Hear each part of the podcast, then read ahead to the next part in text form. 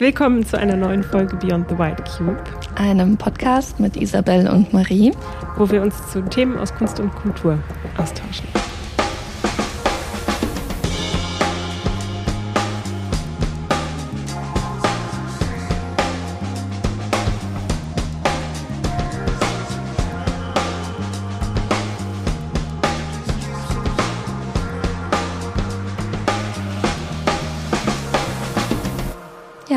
Willkommen zu einer neuen Folge.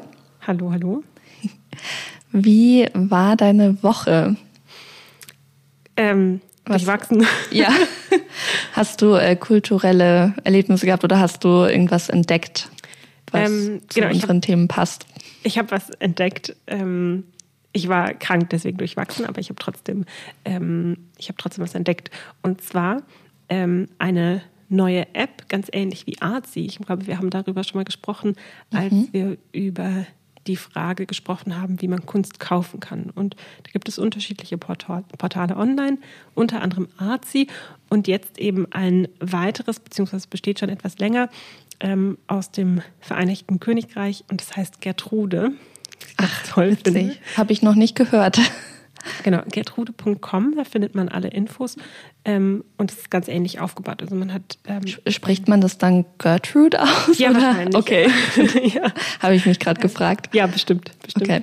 Ähm, und das, äh, also die haben vor allen Dingen ähm, angehende KünstlerInnen oder gerade aufstrebende KünstlerInnen im Portfolio, prüfen aber, soweit ich das einsehen konnte, welche Künstler aufgenommen werden und man kann seine Favoriten speichern. Also es funktioniert ganz ähnlich. Und eben dann die, die Sachen online bestellen. Cool. Auch alle möglichen Materialien mit dabei. Ähm, und die Preise variieren sehr stark, liegen aber zum größten Teil, so wie ich das sehen konnte, unter 10.000 Euro in einer erschwinglichen Kategorie. Also ja. Verhältnismäßig. genau, ich überlege gerade. Wenn man leidenschaftlich äh, Kunst sammelt oder sammeln möchte genau, oder sich kaufen möchte, dann ja, genau, es, gibt ein Einstieg. Mhm, genau, es gibt Werke, die, die, weiß ich nicht, nur 100 bis 400 äh, Pfund kosten oder eben dann solche, die 2500 kosten, also da, deswegen bis 10.000. Auch passend zu unserem heutigen Thema, was wir dann gleich erläutern werden, ähm, ist es ja, so zum Einstieg für Kunstwerke, ähm, die ja doch in unerschwingliche Höhen auch steigen können, ähm, ein guter Start oder dass man sich auch einfach mal einen Überblick schaffen kann. Ja. Und äh, ist das auf bestimmte Kunstrichtungen beschränkt oder kann man da wirklich finden, wonach man sucht, Motive eingeben? Genau, es ist sehr breit gestreut. Ja. Cool. Ja. Wir sind jetzt gleich in den Inhalt eingestiegen.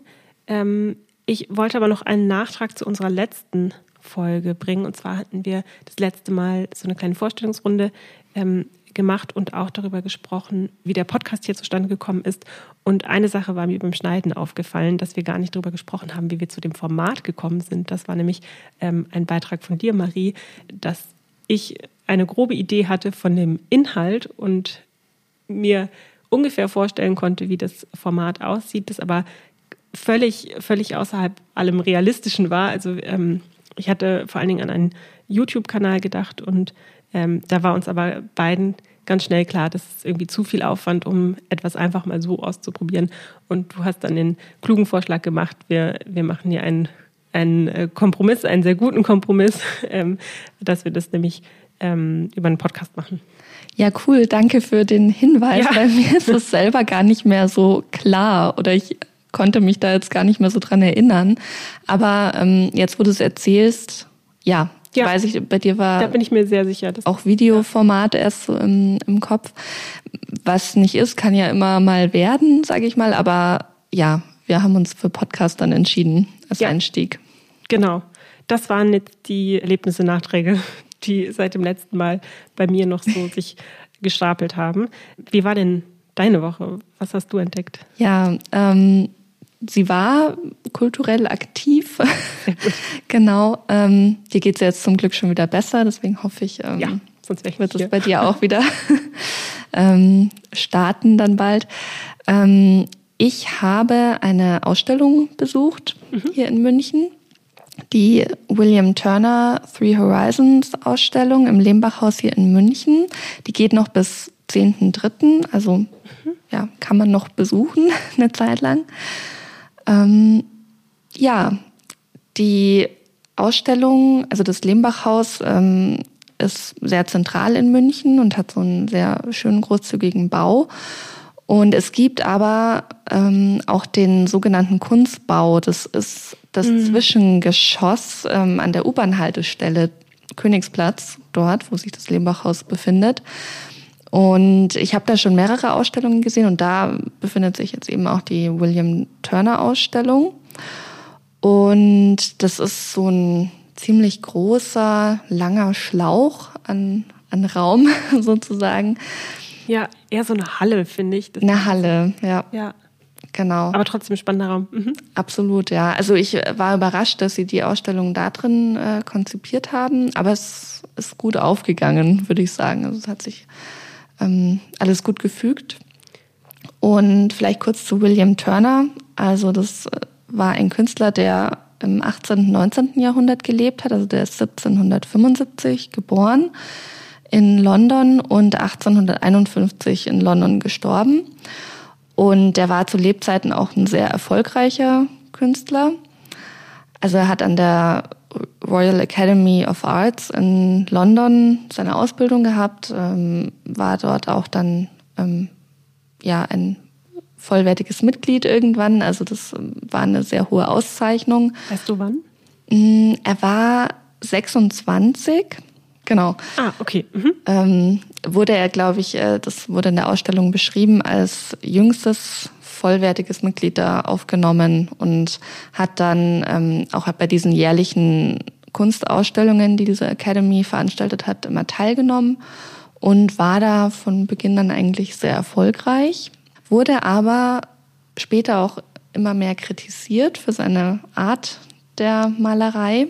Weil zu innovativ wahrscheinlich. Genau, also zu der Ausstellung, die ist chronologisch aufgebaut. Wenn man reinkommt, also sie ist so auf, auf beiden Seiten der Hallen, praktisch befinden sich die Gemälde hauptsächlich. Auf der linken Seite war das so, dass die Werke, die eben öffentlich gezeigt wurden zu seinen Lebzeiten, aufgehangen waren.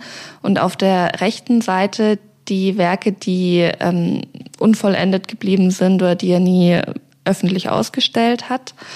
Und man hat praktisch mit den äh, frühesten Werken gestartet und die waren noch sehr gegenständlich, sage ich jetzt mal. Und zu der Zeit war ja Historienmalerei ein sehr wichtiges Genre, also wo man einfach historische, wichtige Szenen dargestellt hat. Ähm, und er hat sich dann aber schnell auch auf die Landschaftsmalerei konzentriert und die war damals, die war an der Royal Academy gar nicht ähm, obligatorisch, dass die unterrichtet wurden. Die war in dieser Hierarchie der Themen der Malerei eigentlich eher weit unten angesiedelt. Und es gibt da viele Werke, wo er so biblische und mythologische Themen auch mit einbaut und dann aber auch viele Seestücke, also wo er das Meer und äh, Schiffe darstellt und Naturszenen. Und je weiter man dann entlang schreitet an, an dieser Wand, desto abstrakter wird das Ganze dann. Und ja. Und gleichzeitig hat man dann anscheinend, so wie du das jetzt beschreibst, links einmal den, den öffentlichen Turner, den, so wie er sich nach außen hin gezeigt hat, und rechts den, ähm, ja, sein eher privates Werk, was er nicht, nicht veröffentlicht hat. Genau. Oder nicht fertiggestellt hat, ja.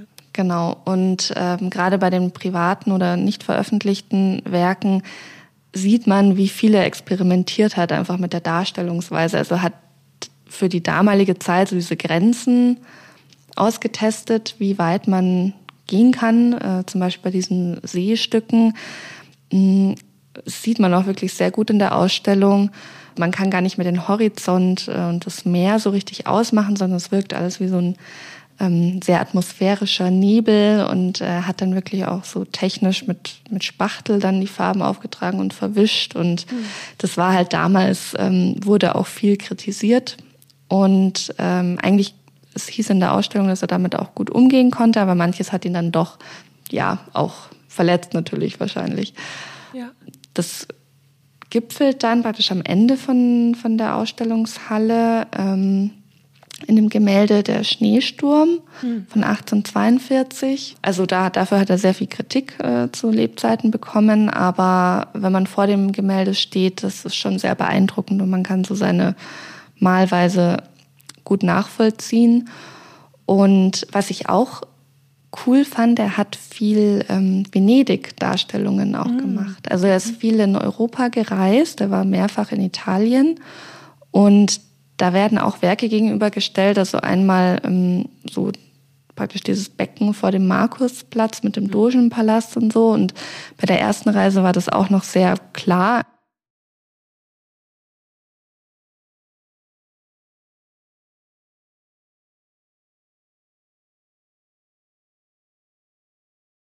Also noch sehr gegenständlich, ähm, wo man einfach sehr deutlich die dargestellten Dinge erkennt. Mhm. Und bei seiner zweiten Reise dorthin ähm, löst sich das Ganze dann eben schon auf und das ist sehr atmosphärisch, diese Darstellungen.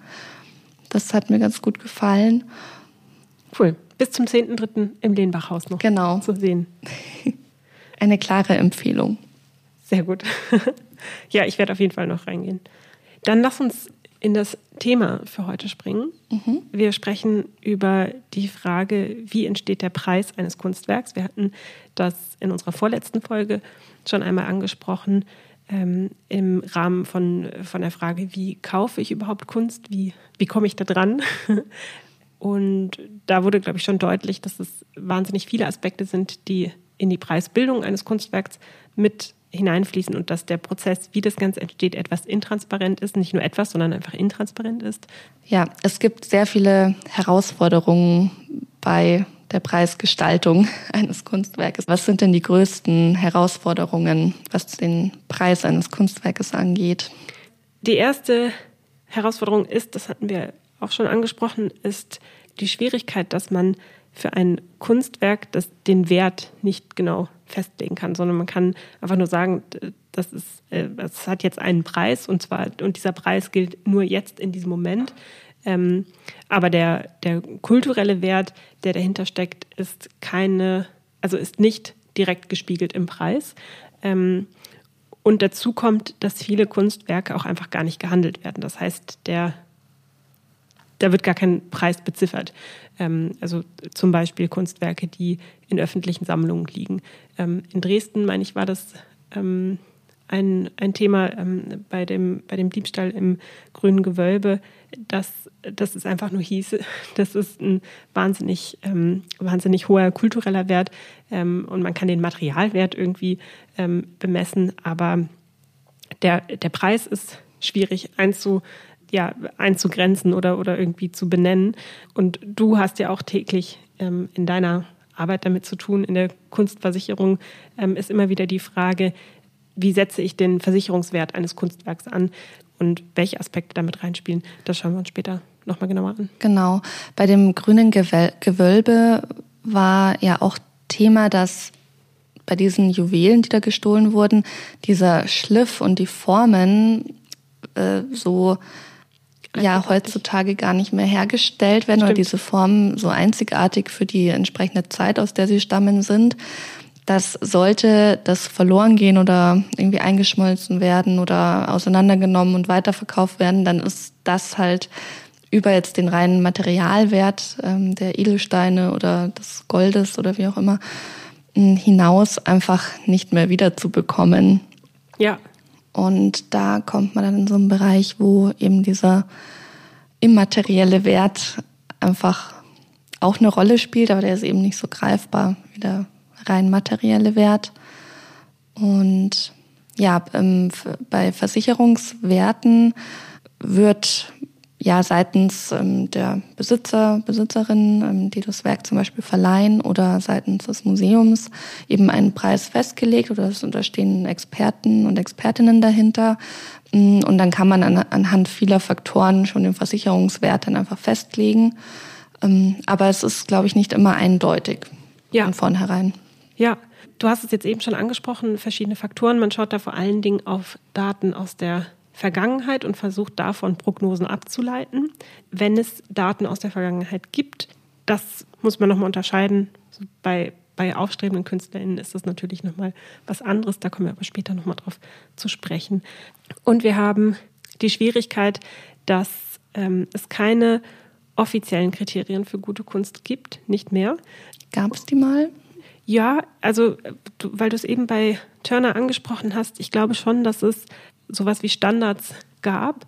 Ähm, also wenn wir zum Beispiel an das 18. Jahrhundert denken, ähm, wo ganz klar war, okay, Historienmalerei ist ähm, ähm war sehr hoch angesehen und ähm, ja. Landschaftsmalerei oder sowas wie Stillleben oder ähm, Alltagsszenen weniger und dementsprechend wurden auch Formate, also Bildgrößen den Motiven zugesprochen. Also ähm, Historienmalerei durfte dann in besonderen, besonders großen ähm, Leinwänden passieren. Ja, und damals hat man, haben viele Leute ja auch die Künstler beauftragt, etwas, mhm. äh, zum Beispiel für den ja, Adelshof oder für die Kirche zu schaffen. Und dann hat man oft von vornherein schon Preise wahrscheinlich vereinbart ähm, oder auch Materialkosten irgendwie ja eingegrenzt, sage ich mhm. mal. Und das lief anders herum als im jetzigen Kunstmarkt, wo erst was da ist, was dann verkauft wird, sozusagen. Ja, genau, in den meisten Fällen, ja. Ja. Also um das einmal ganz deutlich an einem Beispiel festzulegen, ich bin in der Recherche über ein Beispiel von einer Autorin gestoßen, die ähm, auf einer Kunstmesse unterwegs war und mit einer Bekannten und, und die Bekannte wollte ein Bild kaufen. Sie hatten dann eins gefunden, was ihr gefällt, sind dann zu einem Stand gegangen und haben dort gesehen, äh, nach, dem, nach dem Preis gefragt. Das war ein ähm, Gemälde, relativ klein. Ihnen wurde ein Preis genannt aber eben auch die Information, ähm, dass es schon reserviert ist. Und dann sind sie in einer Stunde nochmal vorbeigekommen und haben geschaut, ähm, ist das, also wurde das Bild mitgenommen oder nicht. Und es war verkauft. Stattdessen hing ein anderes Bild mit derselben Größe, ähnlichem Motiv von demselben Künstler an der Wand. Der Preis war aber jetzt deutlich höher. Und da sieht man jetzt schon dass die Schwierigkeit, jedes Kunstwerk, sofern es ein Unikat ist, wird eben als, als alleinstehendes Gut betrachtet und der Preis ist an den Zeitpunkt und an das jeweilige Werk gebunden. Das heißt, auch wenn es vom selben Künstler ist, können Preise je nach Bild oder je nach Kunstwerk variieren. Das bedeutet, dass ein wichtiger Faktor die Einzigartigkeit eines Kunstwerkes ist oder ist einer von mehreren Faktoren. Ja. Also die Künstlerpersönlichkeit spielt ja auch eine Rolle, wie bekannt ein Künstler oder eine Künstlerin ist und äh, welche ja, Historie es äh, dazu gibt, wie Werke entstehen oder welche Verbindungen und Geschichten es dazu gibt. Ähm, aber eben auch Werke von einer und derselben Person können ganz unterschiedliche Preise dann entwickeln. Genau. Also man kann es eigentlich zusammenfassen mit dem ähm, mit, mit der Aussage, dass die Preise immer in ein Narrativ gewebt sind. Es gibt tatsächlich keine Liste an konkreten Faktoren, die in, irgendwie gewichtet sind und wo man sagen kann, ah, okay, wenn, weiß ich nicht, wenn der Künstler so und so viel bekannter ist, dann steigt der Preis so und so, sondern die haben alle Einfluss auf, auf die Preisbildung und äh, genau, können, können aber nicht ähm, ganz, ganz konkret ja irgendwie benannt werden oder, oder irgendwie beziffert werden. Aber natürlich kann man sich annähern und das ist das, was wir jetzt versuchen, einmal aufzudröseln. Mhm. Klingt gut. Ja. Wir haben jetzt ja gerade schon davon gesprochen, ähm, wenn KünstlerInnen bekannter sind und man das daran vielleicht so ein bisschen festmachen kann, ähm, wie, wie sich der Preis gestaltet von einem Kunstwerk. Was macht man denn jetzt aber bei ähm, jungen, angehenden KünstlerInnen? Wie, mhm. wie legt man oder wie setzt man da einen Preis an? Mhm. Da würde ich ganz kurz nochmal ausholen und auf zwei Begriffe zurückkommen, die wir auch in unserer vorletzten Folge schon genannt haben. Das ist der Primärmarkt und der Sekundärmarkt.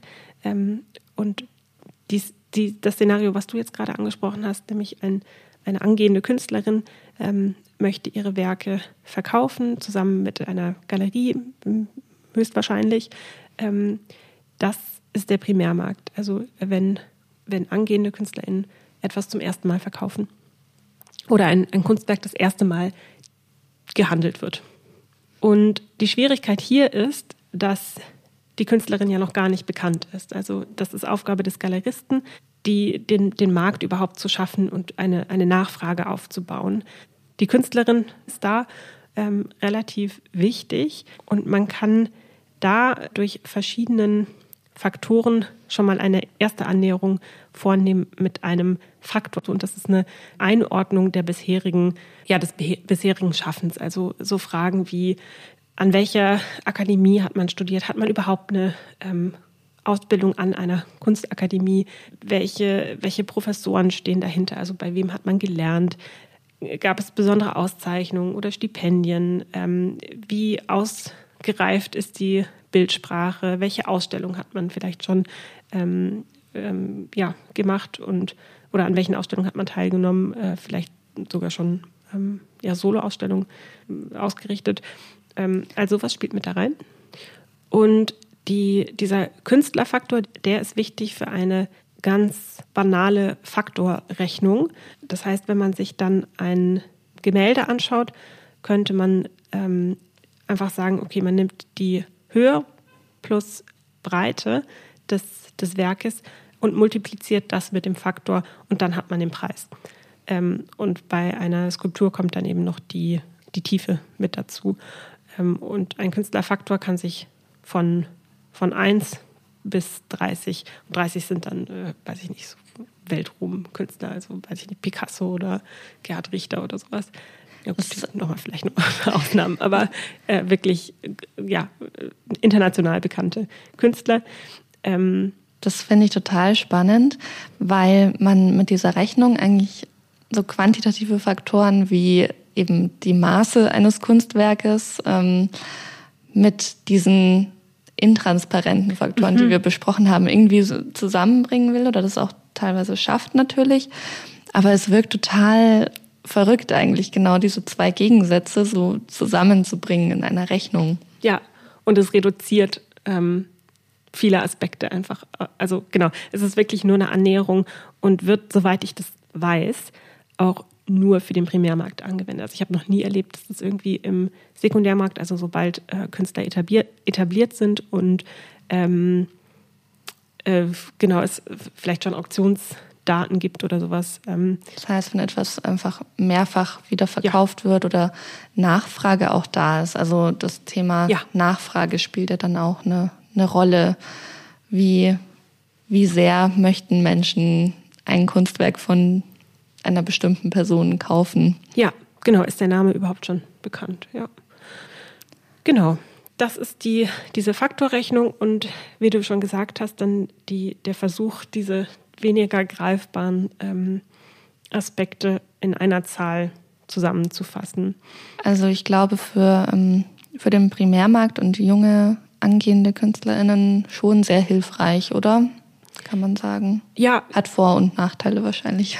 Genau, also ich glaube, das wird vor allen Dingen angewendet in, der, ähm, in den Verhandlungen zwischen Galerist und Künstler, weil da der Preis einmal gesetzt werden muss und der Galerist natürlich dann nach außen hin sagen kann, okay, äh, das ist der Preis für dieses Kunstwerk, was er, also er kennt ja seine Sammler und äh, genau weiß, was die bereit sind zu zahlen und welche, welche Künstlerinnen sie vielleicht gerne sehen möchten. Ja. Genau wenn wir äh, jetzt auf den Sekundärmarkt schauen, äh, wo du, wie du eben schon gesagt hast, äh, wo schon die Nachfrage besteht, ähm, da hat man jetzt, das ist ein riesengroßes Thema in, ähm, in beiden Marktsegmenten, ähm, da hat man jetzt mehr Daten, wobei in beiden Fällen einfach viele Daten fehlen, denn ähm, wir haben äh, was meinst also, du nochmal kurz mit beide äh, Marktsegmente? Achso, äh, Primär- und also Primärmarkt okay. und Sekundärmarkt. Also ähm, im, wenn man ähm, Kunstwerke von etablierten Künstlern handelt äh, oder eben noch nicht etablierten. Und im Sekundärmarkt hat man jetzt häufig zumindest Auktionsdatenbanken oder Daten aus vorangegangenen Verkäufen in Auktionen, wobei wir auch hier nochmal genauer hinschauen müssen und überlegen, müssen, ähm, sind das denn äh, vergleichbare Daten? Also sprechen wir über Kunstwerke, die in irgendeiner Weise vergleichbar sind. Also sind es, ähm, wurden da vielleicht hauptsächlich Grafiken gehandelt ähm, und wir möchten jetzt ein, ein Bild bewerten, dann ist es schon, also ein Gemälde bewerten, dann ist es schon schwierig. Ähm, ja, man sollte sich dann ähm, in der Technik und Größe und Motivrichtung dann irgendwie versuchen, da vergleichbare Werke rauszusuchen. Genau. Was auch nicht immer einfach ist. Nee, genau. Und auch ja. da kann man dann nochmal auf Galeristen vielleicht zugehen oder das Gespräch suchen. Denn ähm, Verkäufe in, in, ähm, im Kunsthandel, also in, in Galerien oder Kunsthandlungen, die werden natürlich nicht veröffentlicht, also die Daten dazu. Mhm. Ja, und ansonsten Aspekte, die in den Preis, äh, vor allen Dingen im ähm, Sekundärmarkt mit in den Preis hineinfließen, sind natürlich auch so Sachen wie, ähm, wie bekannt ist der Künstler, welche Ausstellungen, ähm, Auszeichnungen, Stipendien, sonst was ähm, hat er schon bekommen ähm, die Provenienz, also wo kommt das Kunstwerk her? Wie gut ist die dokumentiert, die Provenienz? Was ist das für ein Material und eine Größe? Tendenziell ist es schon so, dass größere Kunstwerke einfach höher bepreist sind. Und äh, wie selten und ähm, wie verfügbar ist das Kunstwerk oder auch ähm, vergleichbare Kunstwerke. Ja, da, da gibt es ja die ähm, Unterschiede zwischen einem Unikat, also zum Beispiel einem Gemälde, was es so nur einmal gibt, mhm. und ähm, Editionen, also das sind ähm, Auflagen von zum Beispiel betrifft häufig die Druckgrafik, also ein Motiv, was druckgrafisch vervielfältigt werden kann. Ja. Ähm, und das gibt es dann einfach in einer höheren Auflage und dementsprechend werden dann die einzelnen Werke einfach ein bisschen günstiger zum Beispiel, weil es einfach öfter verfügbar ist als jetzt ein Unikat. Ähm, aber gewisse Limitierungen haben dann auch wieder Auswirkungen. Also wenn es jetzt auch nur hm, ein druckgrafisches Werk halt fünfmal weltweit gibt, ist es schon noch eine sehr ähm, exklusive Limitierung im Vergleich jetzt zu einer hundertteiligen Auflage. Ja, wobei, da, das ist mein Lieblingsbeispiel von, äh, von Joseph Beuys. Ähm, mhm. Er hat seine Multiples ähm, genau mit dem Hintergedanken geschaffen, dass er wollte, dass es wieder Kunstwerke gibt, mit denen man wirklich leben kann und die sich jeder leisten kann. Das ist die Capri-Batterie von Joseph Beuys. Und ich meine, die Auflage liegt bei 250. Das heißt, es gibt 250 Kunstwerke. Das ist so eine kleine Skulptur. Also es ist eine Glühbirne, eine gelbe Glühbirne, an die man ah, eine ja. ähm, mit so einem Stecker eine frische Zitrone steckt. Und die Zitrone muss natürlich regelmäßig ausgetauscht werden.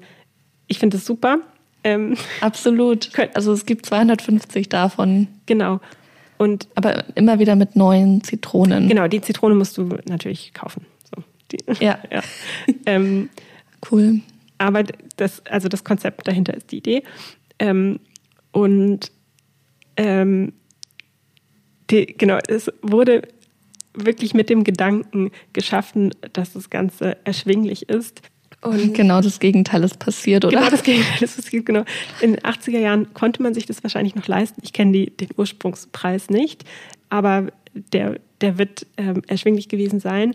Mm, und mittlerweile kostet es ein, äh, eine ähm, Ausführung davon, meine 20.000 Euro oder so. Also halt ja, so ein bisschen über unserem Einstiegsniveau. Ja. Ich habe jetzt noch Schlimmeres erwartet tatsächlich. Ja, naja.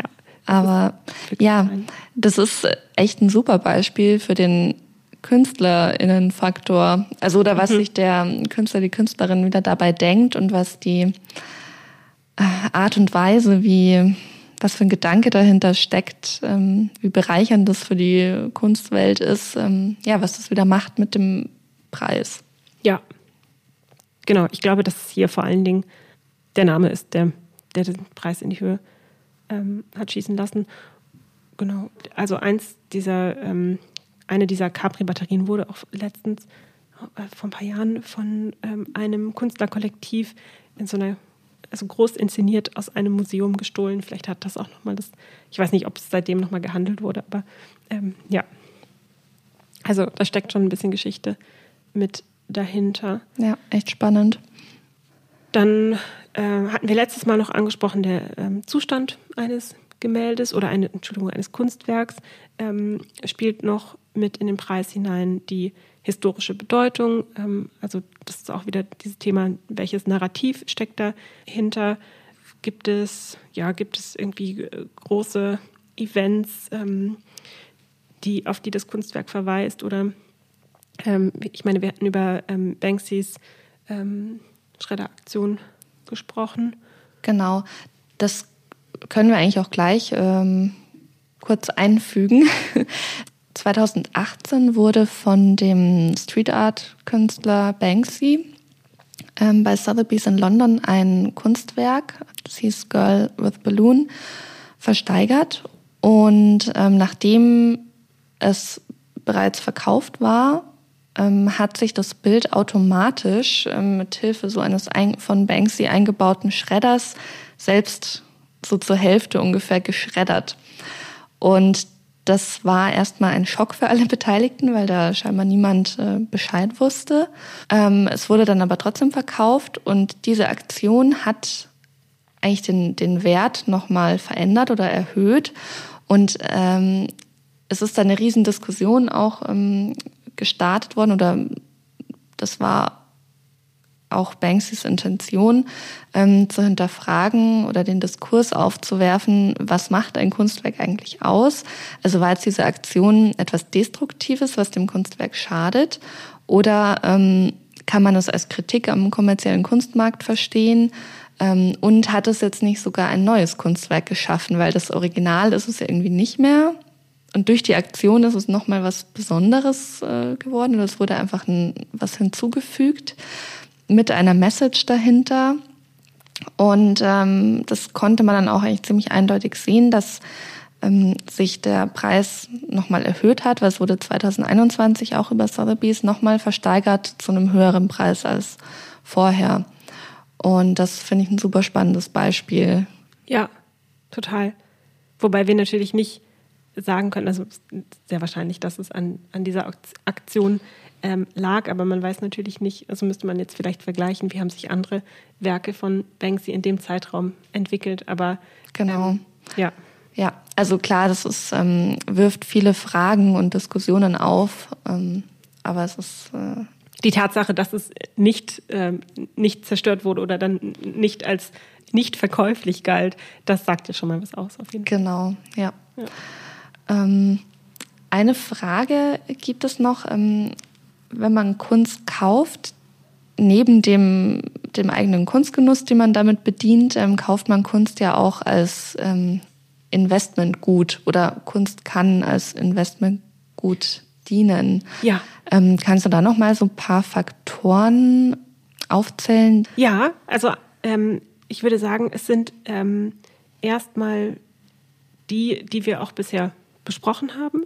Ähm, also vor allen Dingen die, äh, die Echtheit, die Seltenheit, also Thema ähm, Unikat oder nicht.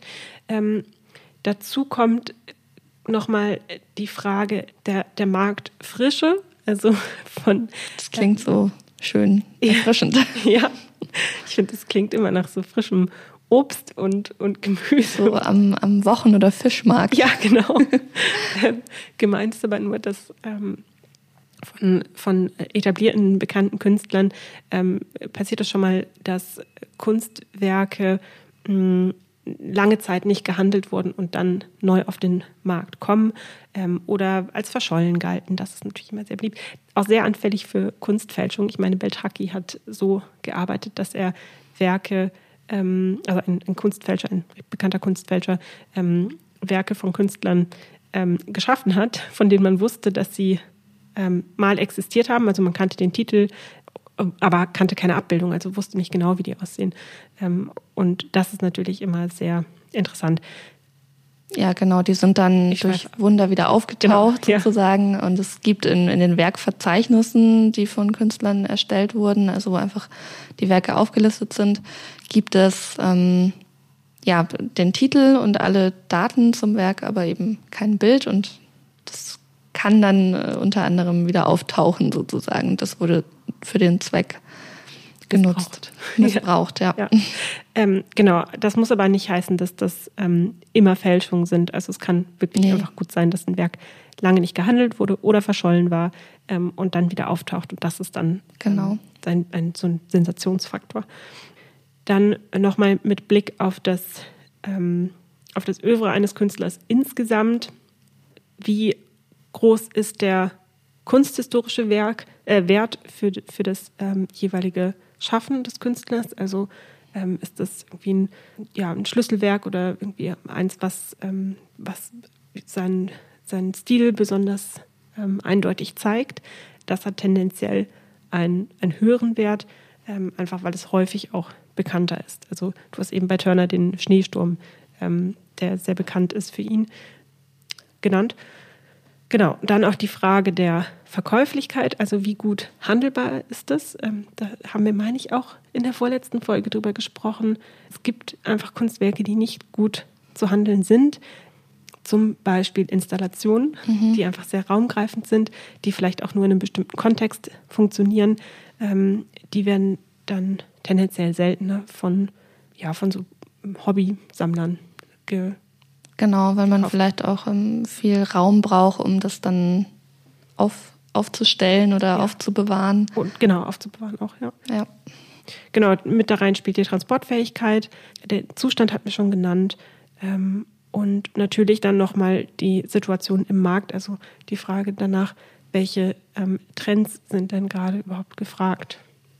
Ja, welche Art von Kunst ist gerade beliebt oder wird gerne ja. gekauft, ja. Ja. Okay. Bei den NFTs hat man das letztes, vorletztes Jahr ganz stark gemerkt, so 20, 2020, 2001, nee, 2021 meine ich war das, ähm, als es so einen großen NFT-Hype gab. Ja. Weißt du, wie das sich jetzt entwickelt hat? Nicht konkret. Ähm, ich meine aber, dass die hat Preise, nachgelassen. Ja, auf jeden Fall. Also ja. man hört auf jeden Fall weniger. Mhm. Ja. ja. Weil das wurde so ein bisschen als die Zukunft auch dargestellt, ähm, ja. was teilweise dann vielleicht auch war und ist. Aber ähm, ja, dann vielleicht doch auch nur ein Trend. Ja, ein, ein letzter Punkt, der mir noch einfällt, äh, was natürlich immer auch für unvorhergesehene ähm, Ergebnisse bei Auktionen sorgen kann, ist einfach das persönliche Interesse von Bieter, Bietern und Bieterinnen. Ja. Ähm, ja, wo, wo dann einfach die Preise vielleicht bei Auktionen dann einfach sich in die Höhe schaukeln, was man vorher vielleicht nicht so erwartet hat, weil einfach mh, hm, da Leute oder Institutionen ähm, mitmischen, die eben großes Interesse an einem Werk haben und dann hat das auch Auswirkungen auf den letztendlichen Verkaufspreis. Ja, ja, auf jeden Fall. Okay. Genau, also wir haben jetzt viele Faktoren genannt. Hoffen, wir konnten am Anfang so ein bisschen die Herausforderungen herausstellen und dann die Antworten drauf geben. Mhm.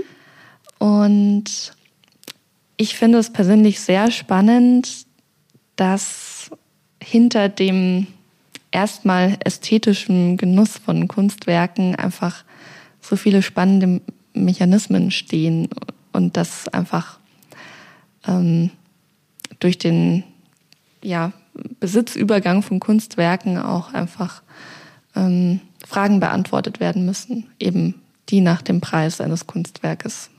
Ja, das, also total. Ich finde, das, ähm, das, macht diesen, das macht den Kunstmarkt auch so zwiespältig irgendwie, dass man ähm, ein so schwer fassbares kulturelles Gut hat, was ja erstmal häufig ähm, unabhängig von irgendwelchen kommerziellen Gedanken geschaffen wird. Nicht immer, häufig. Und, und dann in, in so einen Markt oder in so ein Konstrukt gezwängt wird. Ähm, oder also manchmal wird es als gezwängt wahrgenommen. Ich finde, ähm, ich finde es eher interessant, dass sich immer ein Preis finden lässt. Genau. Und hinter all dem steht ja auch, dass äh, Künstler und Künstlerinnen, die Kunstwerke schaffen, ähm, das ja in vielen Fällen eben als Beruf ausüben und dass mhm. das natürlich auch Arbeit ist und da viele Stunden ähm, dahinter stecken Und das ist äh, auch zu Recht, ähm, finde ich, dass man sich da einfach Gedanken machen muss, wie man ähm, dafür entlohnt wird, weil es praktisch eine wichtige Arbeit ist, ähm, die aus meiner persönlichen Sicht bereichern die Gesellschaft und ähm, dass man da schon dahinter ist, einfach auch angemessene ähm, Preise dafür zu finden. Können wir auch gerne nochmal ausführlich in einer ähm, separaten Folge äh, uns anschauen. Ja, gerne. Können wir uns dem Thema nochmal widmen. Super. Gut. Dann vielen Dank für die spannenden Einblicke heute wieder. Ja. Uns bleibt eigentlich nur noch zu sagen, dass wir für Feedback sehr offen und dankbar sind. Ähm, wer uns kontaktieren möchte, kann das machen per E-Mail oder Instagram. Die Sachen haben wir in den Shownotes verlinkt. Und ähm, da findet ihr auch Literatur und ähm, ja, restliche Hinweise aus dieser Folge. Genau, und schaut gerne mal bei Instagram vorbei. Da mhm. posten wir auch oft ein passendes Foto zu, zu den Neuigkeiten oder Themen, die wir vorstellen. Ähm, ja, wir freuen uns. Bis dahin. Bis dann.